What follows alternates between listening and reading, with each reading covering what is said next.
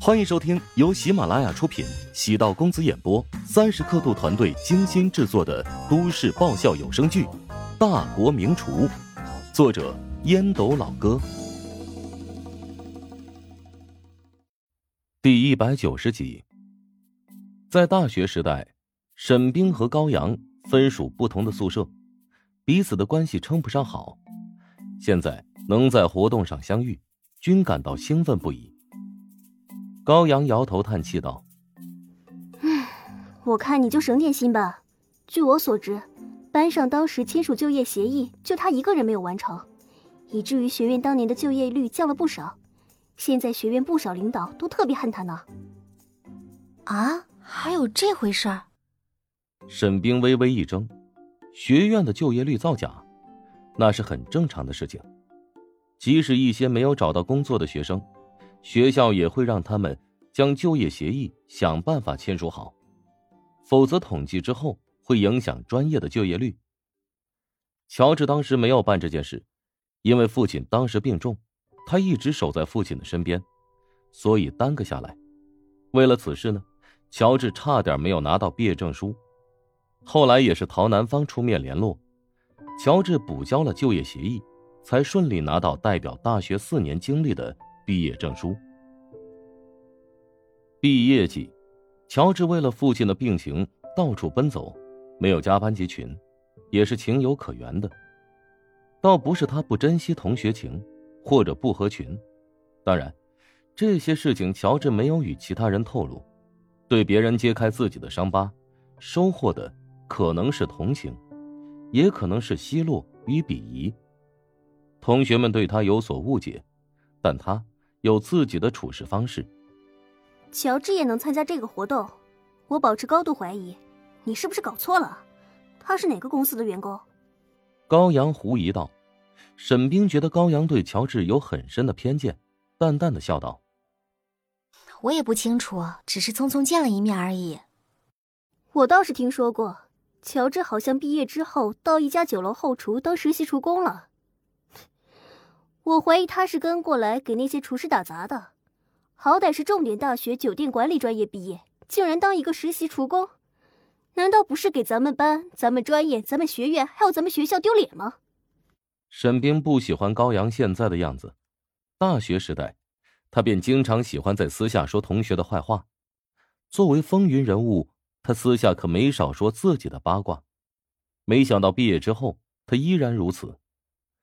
沈冰脸上没有表露出来，笑着敷衍。等他跟我联系，我再问问。乔治并不知道考区之外，大学时代的两个女同学正在说着自己的八卦。进入考区之后，首先开始研究评委。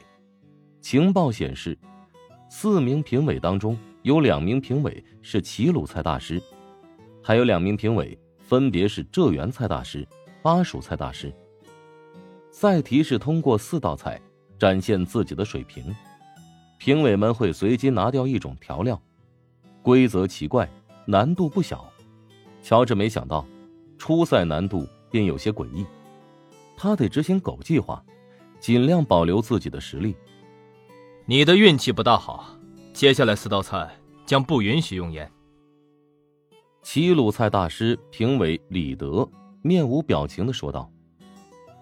其余三个评委眼神中或多或少有点同情。地狱级的刁难，乔治头大，有种要出赛就得滚走的感觉。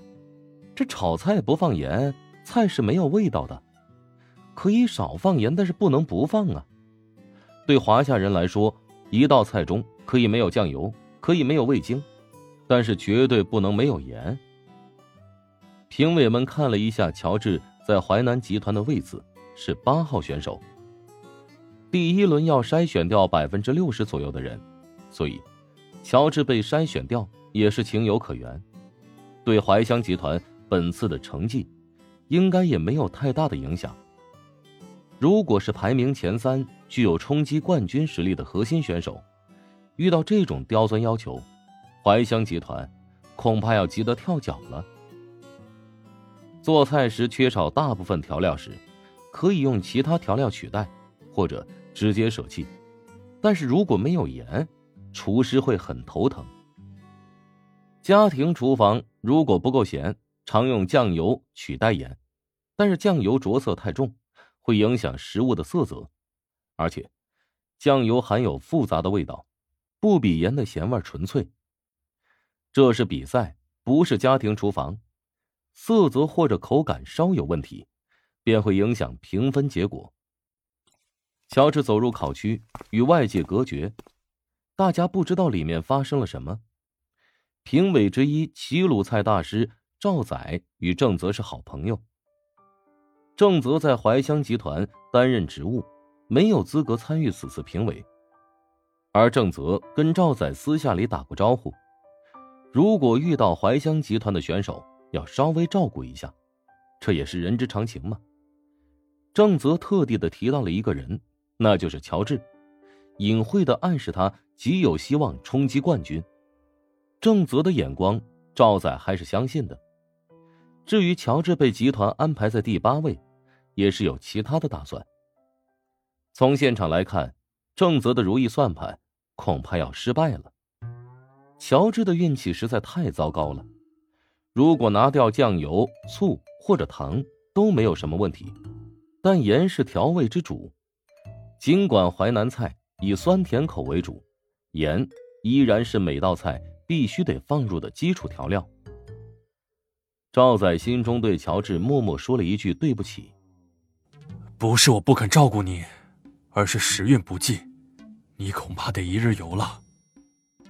什么？他抽到了禁言？梅玲是组委会成员，因此通过自己的手下可以知道现场发生了什么。梅玲重点关照过乔治所在的考区的一个计分员。等他进场之后，要将消息第一时间告诉自己。没想到，是一个超级糟糕的坏消息。尽管没有盐，但可以用其他调味料代替盐味。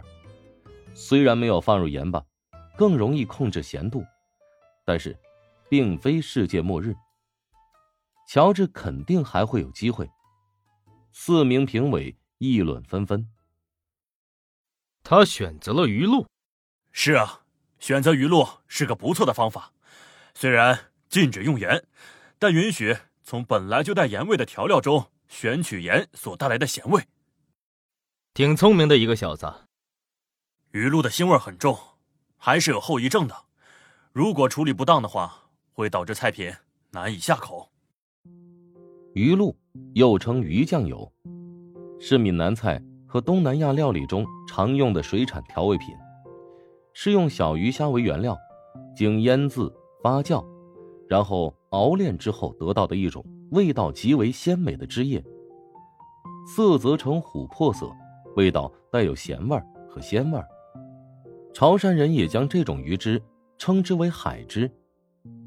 鱼露有一股咸鲜味儿，怕腥的人会接受不了。像淮南菜当中，几乎很少会使用这个调味品。这便是地域文化不同，不仅食材不一样，调料的方式也迥异。梅莲的同事分析道：“一般人都会选择用酱油来取代咸味，但酱油放多了之后啊，色泽会变得很深。如今是在比赛，作品不仅需要讲究口味，而且还要注意色泽。不知道他会选择做什么菜，让我有点好奇了。”梅林用手点了点红唇，沉思道：“从赛场传来的消息，有选手不幸抽到了禁言，做出来的四道菜，要么色泽不够好，要么就是味道寡淡，难以下咽。在场有两位齐鲁菜大师，齐鲁菜的口味比较重，他们的做菜风格适应很重的咸味。如果菜味道太淡，两位评委会特别敏感。”不久前，便有个倒霉的家伙，只得到了八十二分，在一百八十人中也是排在倒数的成绩。乔治已经开始动手处理食材。难道他准备做长江三鲜？没错，刀鱼、石鱼、河豚是长江三鲜的主要原材料。咱们今天这个评委啊，给别人出难题，也是给自己出难题。拼死吃河豚嘛，还真是刺激啊！评委们纷纷瞧出乔治的想法，震惊于他的胆魄。刀鱼，肉质细嫩、爽口，鱼而不腻，且富含丰富的蛋白质、磷脂和维生素，所以吃刀鱼不仅能够饱口福，还能够养生。哇，乔帮主，你又做什么好吃的？想知道？嗯。想知道更多美食秘籍，就点击 VIP 快更版收听吧。